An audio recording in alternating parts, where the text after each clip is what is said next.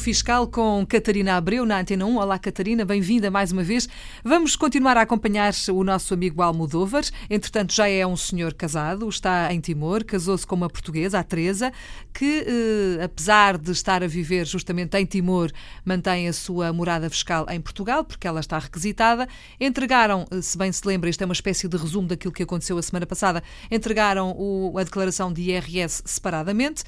Mas, entretanto, uh, houve ali umas, umas divergências. Vamos perceber o que é que aconteceu, Catarina.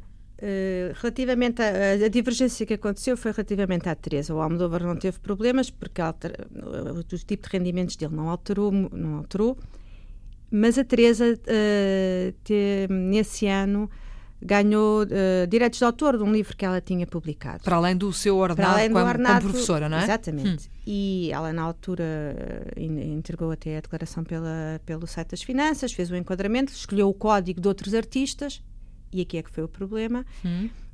e emitiu os recibos.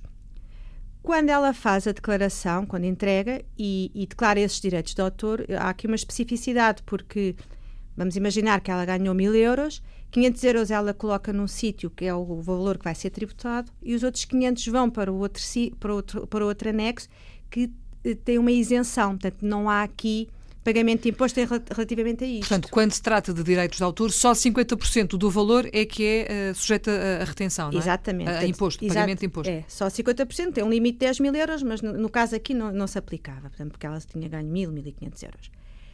O problema dá-se aqui porque ela, como tem o, o código de, de atividade dela, uh, de como outros artistas, porque ela fez mal, a empresa que lhe pagou declara isso nas finanças como outros artistas. E quando ela vai preencher aquilo no campo da isenção, dá um erro, porque não é, isso não são direitos de autor. Uhum.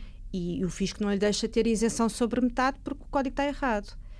E depois dela perceber o que é que tinha acontecido, que, é que uh, já não tinha forma de alterar os recibos do ano anterior, portanto, alterou para o momento, uh, anulou aquele código e colocou o código de direitos de autor, que é um código específico, uhum.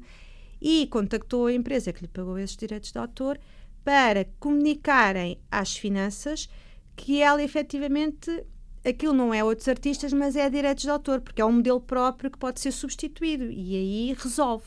E foi assim que aconteceu. A empresa foi receptiva a, essa, a, essa, a esse lapso, alterou essa declaração e a divergência desapareceu.